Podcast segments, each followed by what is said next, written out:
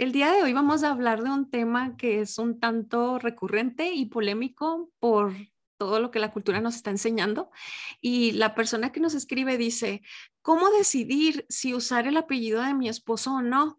¿Es feminismo no usarlo? Y me da risa, Vilma, porque me siento identificada. Yo no sé en qué edad, en qué etapa de mi soltería escuché decir tanto que que si usabas el apellido de tu esposo era como perder tu identidad y olvidar tus raíces y de dónde tú venías y que bastante trabajo le habías costado a tu papá y manutención y también a tu mamá y que era injusto que quitarse el apellido de la mamá, etcétera. Era algo así muy muy recurrente y yo pues abracé esa idea y no, yo siempre voy a usar mi nombre, mi apellido, mi identidad, pero cómo avanza el tiempo y parte de lo que hacía como soltera era ayudar en un orfanato y también mi esposo. Entonces, bueno, en ese entonces no éramos ni novios ni esposos, pero tengo varios recuerdos de niños eh, sin padres diciéndonos, adoptenme, llévenme a su casa, me pudieras dar tu apellido. Entonces, cuando me dijeron esas palabras, me cambió toda la perspectiva a mí del uso del apellido. Wow, y cuando me caso, pues ya entra, entra la polémica de que si lo uso, me lo cambio, no me lo cambio, incluso no nada más en papeles legales, hasta en las redes sociales, Vilma. Entonces, yo estoy confundida con tu nombre, ¿tú sabías? Es una confusión total. ¿Orozco Mera o Mera de Orozco?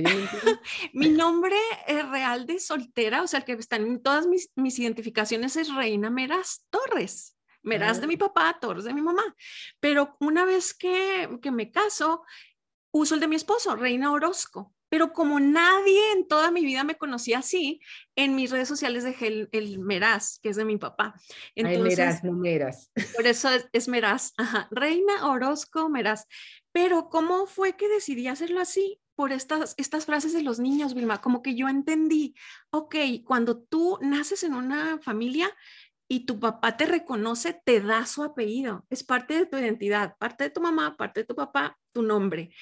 Pero estos niños que están abandonados no tienen un, apellido, nadie los ha acogido en su familia. Entonces, cuando me caso, entiendo, dejará al hombre a su padre y a su madre y se unirá a su mujer y será una sola carne. Entonces, para mí lo natural fue, mi esposo me está adoptando en su familia, estamos haciendo una nueva familia, ¿por qué no lo voy a usar? ¿Por qué voy a como despreciar ese acogimiento que me está dando? O sea, ya me despedí de mi papá y ya lo voy a usar, pero comprendo totalmente esta, supongo que es una señorita o mujer casada, no sé, que le está haciendo la pregunta, no sé tú qué opines, pero para mí...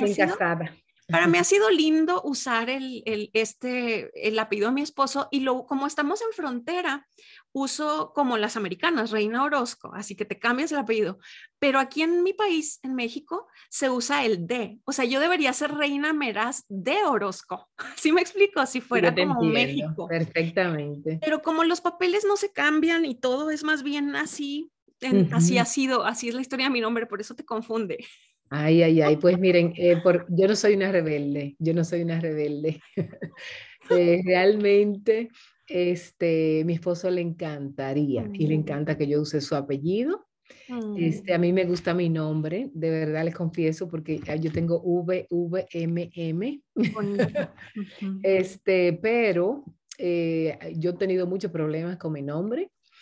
primero, primero, cuando mi mamá vino a vivir a Estados Unidos, este, mi apellido, de, me cambiaron mi apellido de paterno. Mm, eh, mi apellido Marta era con dos T, mi papá lo puso con dos T, pero mi mamá, para hacer, por problemas legales, cambió, me quitó una T. Ah. Ya saben, después que yo terminé mi carrera, que tengo mi título con universidad, muy bien, me casé con una T, como dices tú, en República Dominicana, es igual que en México, tú conservas tu primer apellido.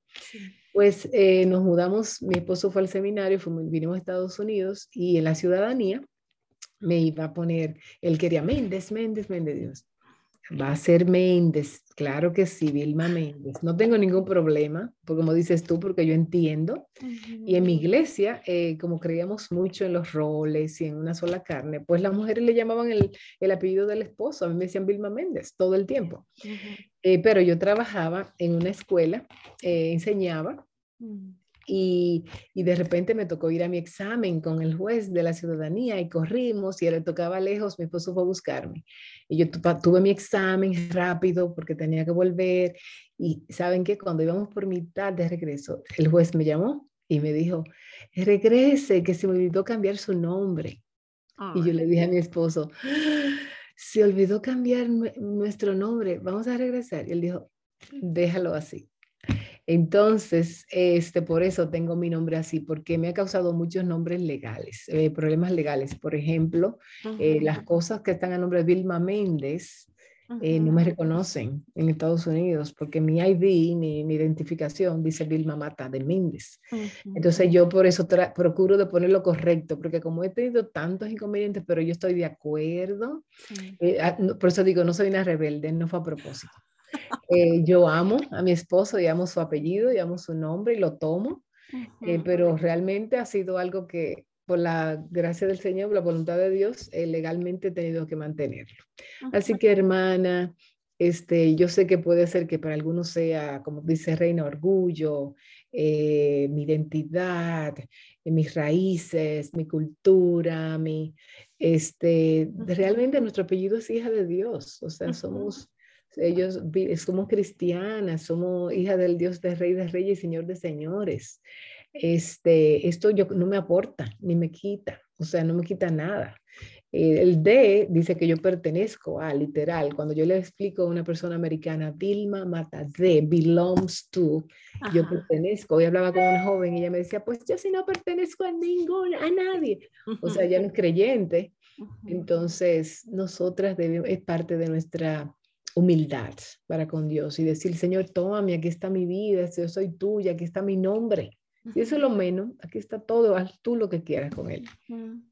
Y es un regalo muy bonito, la verdad, el que, el que un hombre quiera unir su vida a la tuya, crear una familia juntos, es un regalo, no es como como que te estén encarcelando o que quiera que olvide tu pasado, no, él te ama así como te conoció, con los apellidos que tienes. Entonces, igual que Vilma, opino que que no es que sea feminismo en sí, sino es como abrazar un regalo, un acogimiento, oh, eh, y a mí me encanta también usarlo.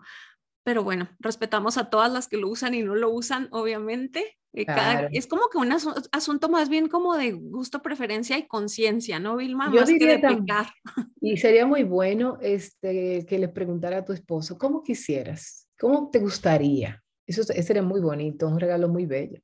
¿Cómo te gustaría que me llamara? Sí. listo. Es, es, es, cortita la pregunta de hoy, pero es muy linda y nos da mucho que pensar. Así es, podemos hablar horas y horas de esto. Que Dios les bendiga, hermanas amadas. Eh, que esa es una cosa muy pequeñita, muy insignificante, pero que habla tanto de nuestro interior, de nuestro carácter, de lo que realmente hay en nuestro corazón, eh, de nuestra rebeldía, a veces de nuestro dolor, o de cómo nos conocían. Y nosotros queremos ser conocidas por las personas que nos tenían en la, nos conocían en la niñez, en la infancia, nuestros vecinos, en la escuela, en la universidad. Eh, pero qué bueno, mejor ser conocida por Dios. Es lo más importante. Sí, más que la percepción que los demás vayan a tener o no de nosotros o cómo nos vayan a percibir, tienes razón. Eh, lo más importante es lo que opine de tu esposo y, el Señor que mira el corazón y las intenciones por las cuales tomamos las decisiones que tomamos, hasta cosas tan chiquitas como el uso de un apellido. y entonces una pregunta, ¿tú sabes cuáles son los primeros apellidos en la Biblia? ¿Cuáles son? Díaz y Pérez. Porque Pérez serás. Exacto, Díaz sabrán, Díaz sabrán en qué Pérez serás. ¿Qué te pasas, Vilma? Ese buen chiste que me hicieron hace mucho. No me lo sabía, te pasas. Ok, pues amigas, las dejamos con una sonrisa y hasta la próxima. Dios, mi amada, Dios la bendiga.